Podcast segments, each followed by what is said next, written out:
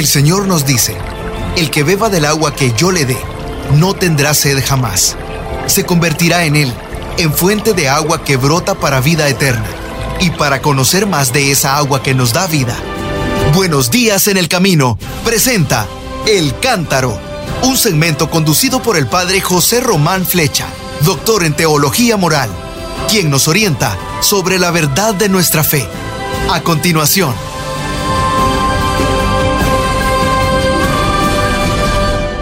Buenas tardes, mis queridos hermanos. Soy el padre José Román Flecha, sacerdote de la diócesis de León en España, y les hablo desde la ciudad de Salamanca. A ver cómo empiezo yo contando lo mucho que tengo que contar hoy.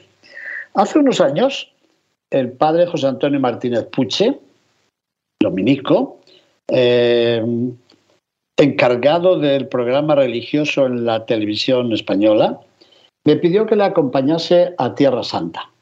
Hicimos una serie de programas en Belén, en Nazaret, en Jericó, en Jerusalén, en el desierto, en Hebrón, programas que fueron transmitidos por la segunda cadena de la televisión española. Tuvimos la ocasión, ya lo he contado muchas veces, de orar en Nazaret, en aquel altar situado en la cueva donde dice, aquí el verbo de Dios se hizo hombre, en la cueva de la Anunciación. Bueno, fue un momento único porque era la hora de mediodía, habían cerrado la basílica y estábamos solos, los operadores de la televisión y nosotros dos. Al salir de allí, nos hicimos varios propósitos y dijimos, pero después de grabar estos programas sobre la tierra de Abraham y la tierra de Jesús, habría que grabar algo sobre los lugares recorridos por San Pablo. Pues así fue, no sé cómo lo logró el padre Martínez Puche, pero fuimos invitados por las agencias de viajes de Turquía. Y grabamos varios programas en lugares por donde había pasado San Pablo. Y además visitamos la ciudad de Istambul, la antigua Constantinopla. ¿Y qué creen? El patriarca ecuménico de Constantinopla, su santidad Bartolomé I, nos recibió en su casa en el FANAR, que es como el Vaticano de nuestros hermanos ortodoxos. Me acuerdo que los trabajadores de la televisión, que iban con nosotros o nosotros con ellos, estaban admirados. Dijeron, ¿y este es el Papa de ellos? Y nos ha recibido con tanta simplicidad, tanta sencillez. Pues sí, era, era este mismo. Hace unos días recibí de la Universidad Pontificia una invitación que yo creo que no la voy a arrojar nunca a la papelera. Una invitación para que asistiese a la ceremonia de investidura como doctor honoris causa, o sea, por causa de honor, de su santidad Bartolomé I, patriarca ecuménico. Y esa ceremonia se había de celebrar el día 17 de octubre del 2023 a las 12 horas. Así que busqué mi traje académico como me aconsejaron, me puse la toga negra, la muceta eh, blanca, llevé el, birrete, este gorro con, las, con los hilos blancos y el, y el, no sé cómo se llamará, el moñito también blanco, y ya ni corto ni perezoso, hoy me fui a esta ceremonia. Me encontré a mis antiguos compañeros, profesores de teología y a los profesores de las demás facultades. Estaba, por cierto, también el obispo de mi propia diócesis de León y el director de estudios del seminario de mi diócesis de León, así que era como sentirme en casa. Y el coro, dirigido por un buen amigo de la zona del Bierzo, que ya conocen porque se lo ha explicado, comenzó la ceremonia cantando, ¿quieren que se lo diga yo griego? Fos hilaron aguías doxes azanatu patros. ¿Qué significa eso en castellano? Pues un canto que cantamos por la Pascua. Oh luz gozosa de la santa gloria del Padre celeste inmortal, santo y feliz Jesucristo. Empezaron cantando en griego. ¿Por qué? Pues porque íbamos a conceder el doctorado de honor a nuestros, al patriarca de nuestros hermanos griegos ortodoxos. Bueno, la ceremonia es muy hermosa. El padrino, que es un teólogo muy querido amigo mío, pedía al rector la autoridad, el permiso para introducir al patriarca Bartolomé I. Sí, entró en el aula y el rector leyó la motivación en un diploma muy hermoso que se le entregó. A su santidad Bartolomé I, arzobispo de Constantinopla y patriarca ecuménico, comprometido y eficaz gestor del diálogo ecuménico de las iglesias cristianas, perseverante valedor de las relaciones con la Iglesia Católica, impulsor de un intenso diálogo interortodoxo e interreligioso, autor imprescindible en la reconstrucción de las iglesias ortodoxas tras la caída de la Unión Soviética, promotor del concilio panortodoxo celebrado en Creta en 2016 después de un milenio, firme defensor de la causa ecológica y del cuidado de la creación e infatigable en su empeño por legar un mundo mejor a la humanidad.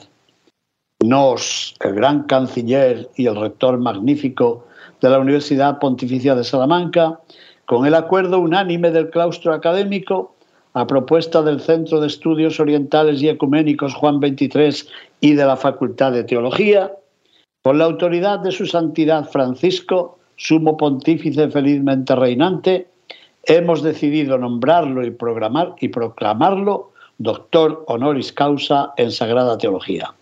Salamanca, 17 de octubre de 2023.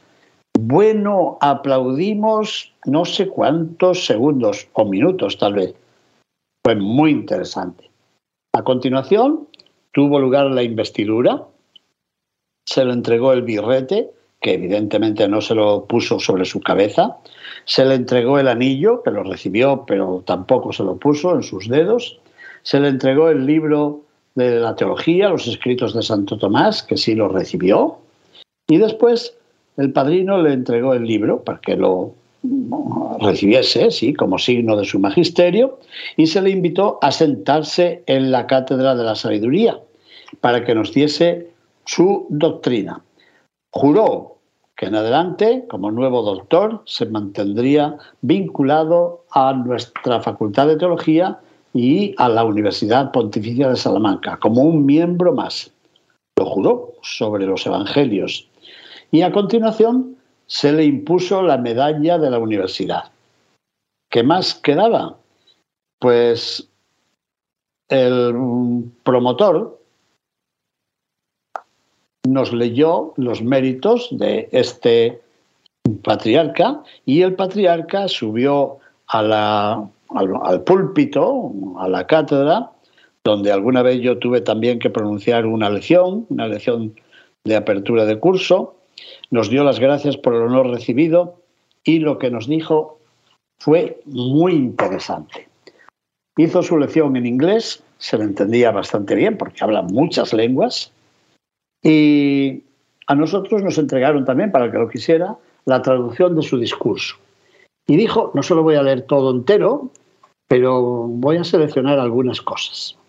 Dijo cosas muy interesantes. Dijo, con un sentimiento de profundo honor y sincera gratitud, nos presentamos ante ustedes en esta histórica y eminente institución académica, la universidad, para recibir el premio de un doctorado honoris causa, causa del honor, en razón de nuestro ministerio intercristiano y de nuestra contribución al diálogo ecuménico entre las iglesias. Bien, así que nos dijo que era muy consciente por qué se le había concedido este honor. Y dijo, bueno, es verdad que me siento honrado por este conmovedor reconocimiento de mi modesto servicio para promover las relaciones y las conversaciones entre las iglesias, entre las iglesias cristianas y también entre otras comunidades no cristianas, un diálogo interreligioso. Pero además de eso, dijo, aunque estoy muy contento por eso, eh, me gustaría llamar su atención no tanto sobre mis intereses particulares o mis logros personales, sino sobre la visión esencial y la misión excepcional que compete a la iglesia de Constantinopla, a la cual he tenido la suerte de servir durante más de 30 años como su pastor espiritual, y en concreto desde el año 1991, añado yo. Y dijo, y esto se debe a que durante más de 17 siglos, fíjense, nuestra iglesia de Constantinopla ha facilitado con desinterés la causa de la unidad canónica entre los diversos patriarcados hermanos ortodoxos y las iglesias autocéfalas, que se bastan por sí mismas, podríamos decir. Eso significa autocéfalas, que ellas mismas son cabeza de esa misma comunidad. Así que la Iglesia de Constantinopla ha tratado de mantener la unidad entre los patriarcados y las iglesias ortodoxas. ¿Qué más? Eso durante 17 siglos. ¿eh? Además, durante el último siglo, nuestra iglesia de Constantinopla ha promovido proféticamente la causa de la unidad ecuménica entre confesiones cristianas distanciadas y otras comunidades religiosas. ¿Cómo me gustaría decirle esto a todos los cristianos no católicos que a veces nos escuchan por esta radio y a los cuales he encontrado en una parte y otra del mundo, también en los Estados Unidos y también en California. Así ha dicho el patriarca de Constantinopla.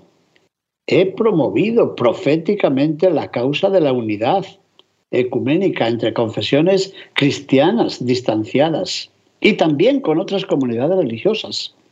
Y esto a través del movimiento ecuménico, desde principios del siglo XX, pero también a través de un diálogo vital interreligioso realizado durante la última parte del siglo XX. Y ahí no dijo el por qué, pero yo lo estaba pensando, dije, sí, sí, santidad.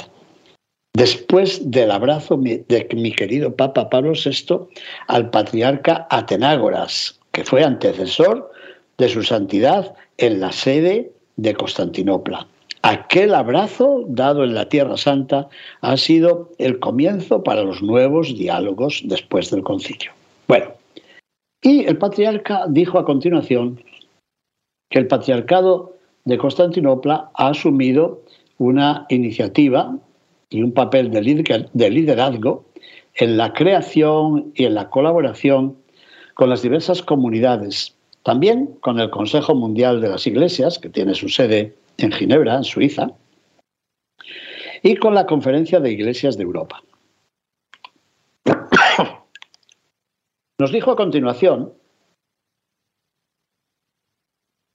que el patriarcado ecuménico de Constantinopla ha influido en los diálogos bilaterales con la Iglesia Católica Romana, es verdad, aunque añadió mm, diálogos bilaterales cruciales, aunque desafiantes, y eso es verdad.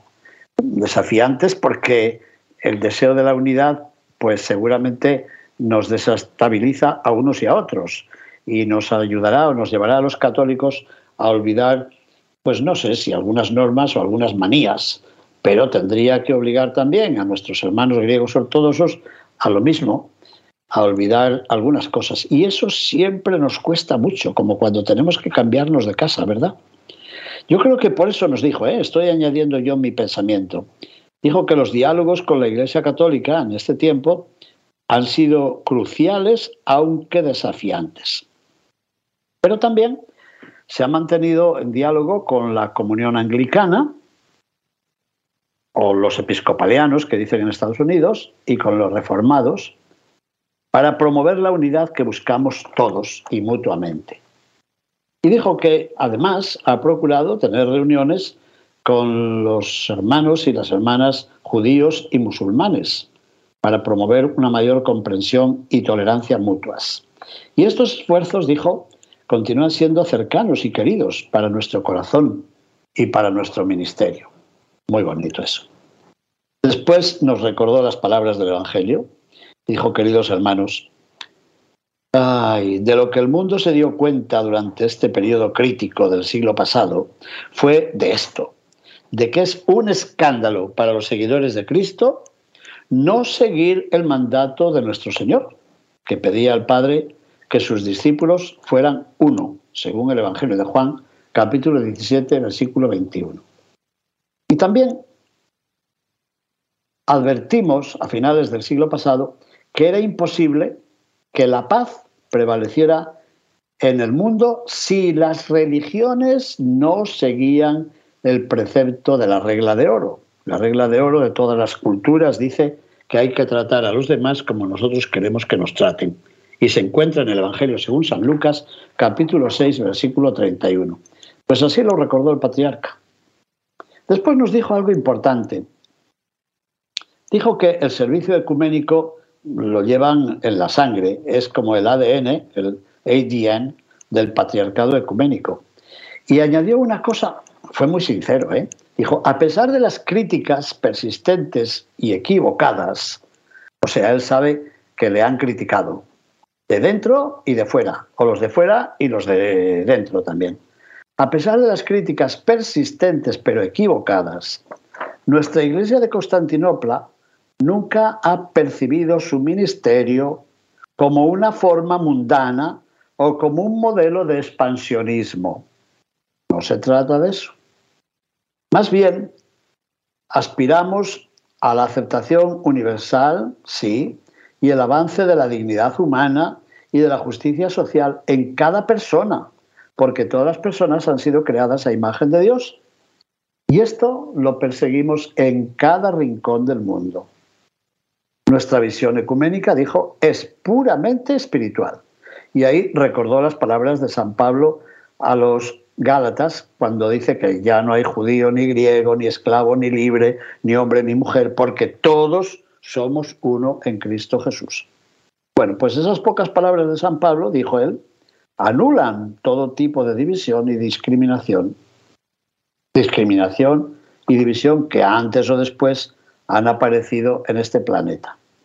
Y después nos dijo que eso es lo que significa el servicio ecuménico a lo largo de los siglos.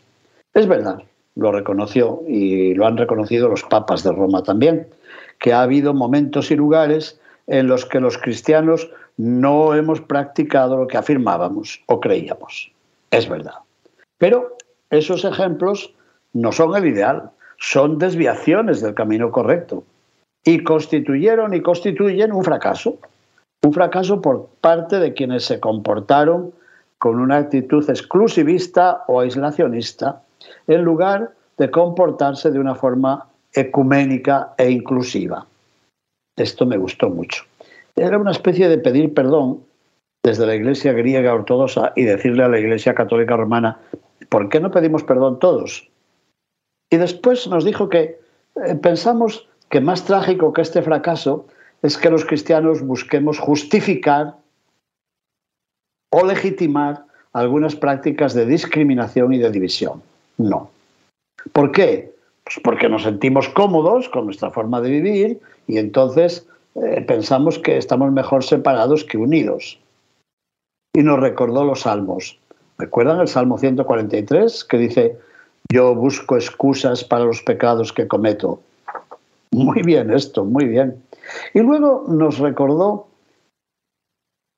las palabras de Jesús y nos dijo, a ver, preguntémonos constantemente, ¿cómo podemos los cristianos levantarnos con sinceridad y con buena intención para proclamar las palabras con las que comienza el Padre nuestro? Padre nuestro. ¿Cómo lo podemos decir con sinceridad cuando justificamos nuestra indiferencia, nuestra segregación, nuestro rechazo hacia los demás. Muy bonito. Después recordó este mundo destrozado por contrastes y por conflictos y nos dijo que las relaciones entre los cristianos podían ayudar a la resolución pacífica de las diferencias culturales. ¿Por qué? Atención a esta frase. Porque la verdad no teme al diálogo. Muy bien, patriarca santidad. La verdad no teme al diálogo. Al contrario, la verdad siempre invita y siempre persigue el diálogo. Por el contrario, el conservadurismo y el fanatismo provocan la persistencia defensiva de cada lado, tratando de defender sus propias posiciones, sus propias opiniones, con lo cual aumentan las diferencias y desaparece cualquier esperanza de conciliación. Así que recordó las palabras de la carta a los filipenses que tanto amo. Recordemos lo que dijo San Pablo, que busquemos y promovamos todo lo que es verdadero, todo lo noble, todo lo correcto, todo lo puro, todo lo bello, todo lo digno de alabanza, aunque esté en otras personas y no en nuestro grupito. Y también Pablo decía en la carta a los Efesios que es preciso vivir la verdad con amor. Después nos dijo, bueno, ya lo estamos viendo, ¿no? Las trágicas consecuencias de un mundo que rechaza la división, que rechaza el diálogo, quiero decir, y refuerza la división. Ahí vemos las repercusiones catastróficas del antagonismo en las vidas humanas y también en los recursos ¿eh? del planeta. No se nos olvide que fue después de las dos guerras mundiales cuando empezó a surgir con fuerza el movimiento ecuménico. Nos dimos cuenta de que había que trabajar por la unidad. Nos dimos cuenta. Después, el patriarca dijo algo que no sé yo si no le costará algún disgusto. Dijo, en los últimos meses hemos observado la destrucción de vidas humanas y la devastación del medio ambiente natural a causa de la invasión injustificada y no provocada por parte de Rusia entrando en el territorio soberano de Ucrania. Mire lo que dijo a continuación. Ha sido personal y globalmente doloroso, trágico, reprensible ser testigo de cómo la Federación Rusa, esta es la frase terrible, con el descarado apoyo y respaldo de la Iglesia rusa, elimina vidas humanas y destruye recursos naturales que nuestro mundo y nuestros hijos perderán para siempre. Bueno, bueno, ya sabíamos, sí, que el patriarca de Moscú mm, no acepta esta visión de paz y de ecumenismo del patriarca de Constantinopla. Y hoy el patriarca de Constantinopla ha, ha dicho la verdad, que Rusia ha invadido Ucrania con el apoyo y el respaldo de los ortodoxos rusos, de la Iglesia rusa. Bueno, no sé yo si esto no le merecerá algún disgusto. Y luego dijo, y ahora, ahí está, ante nuestros ojos, lo que está ocurriendo en la pérdida destructiva de estructuras e infraestructuras de Oriente Medio, donde ha estallado nuevamente un conflicto perpetuo. Ha hecho bien en decir esto. El conflicto no es de ahora mismo conflicto lleva años y años y años. Porque como seres humanos no estamos dispuestos a colaborar y a ceder por el bien de nuestros hermanos y hermanas, así como por la protección de la creación sagrada de Dios. Y añadió algo muy importante. En el pasado, junto con nuestro querido hermano el Papa Francisco, es decir, con la Iglesia Católica, nos esforzamos por reunir y dialogar con los líderes de Israel y Palestina. Y hace solo unos días hemos emitido una firme declaración contra el uso de la violencia supuestamente para establecer la paz. Bueno, muy interesante el discurso del patriarca. Al final nos volvió a recordar la carta a los filipenses para decir que la paz sobrepasa todo entendimiento y hay que pedirla y que el amor todo lo excusa, todo lo cree, todo lo espera y todo lo soporta, como dice Pablo en la primera carta a los Corintios, en el capítulo 13. Bueno, pues que ese, esa paz y ese amor prevalezcan si nuestra fe en Dios nos llena también de fe de unos hacia otros. Es decir, tenemos que creer en Dios, pero tenemos que creer los unos en los otros. Yo tengo que creer en ti, espero que tú creas en mí, yo creo en ustedes, espero que ustedes crean en todos nosotros, algo así nos ha querido decir. Y nos despidió con esta frase, esta es la paz y el amor que pido, que pedimos en oración, que sean derramados sobre todos ustedes. Muchas gracias. Bueno, he querido resumir las partes más notables de su discurso. A mí me ha parecido un discurso excelente. Ver cómo piensa su santidad Bartolomé I, patriarca, arzobispo y patriarca de Constantinopla, por tanto, un cristiano no católico, pero que eh, sigue a sus antecesores, el patriarca Atenágoras, al que abrazó Pablo VI, el patriarca Demetrio, que fue el sucesor, y él ahora, y que ha colaborado estrechamente con los tres últimos papas. Bueno, pues oremos por la causa de la unidad, siempre y sobre todo en estos días. Muchísimas gracias, mis hermanos. Buenos días en el camino presentó El Cántaro con el padre José Román Flecha. Esperamos que hayas disfrutado de este mensaje producido por El Sembrador. Si resides en Los Ángeles y a sus alrededores, recuerda que puedes ver la programación de ESNE las 24 horas al día a través de la señal abierta digital en canal 56.2 y por la radio. También nos puedes escuchar y ver por medio de la aplicación ESNE en tu celular. Búscanos en las redes sociales y en nuestro canal de YouTube como Noel Díaz ESNE. No te pierdas la gran variedad de mensajes y artículos religiosos para el crecimiento de tu vida espiritual. El número de nuestras oficinas es el 773 777-7773 y puedes visitarnos por internet a elsembrador.org. El Sembrador Nueva Evangelización. Gracias por ser parte de esta gran familia. ¿Sabías que? La 540M en Salinas, California es la primera estación de ESNE, con programación 100% católica totalmente en inglés y la gran noticia es que la puedes escuchar en cualquier parte del mundo a través de la página jesusthesower.com y de la aplicación ESNE. Pasa la voz a tus hijos, amigos y familiares que se comuniquen mejor en inglés para que reciban el mensaje de la palabra de Dios.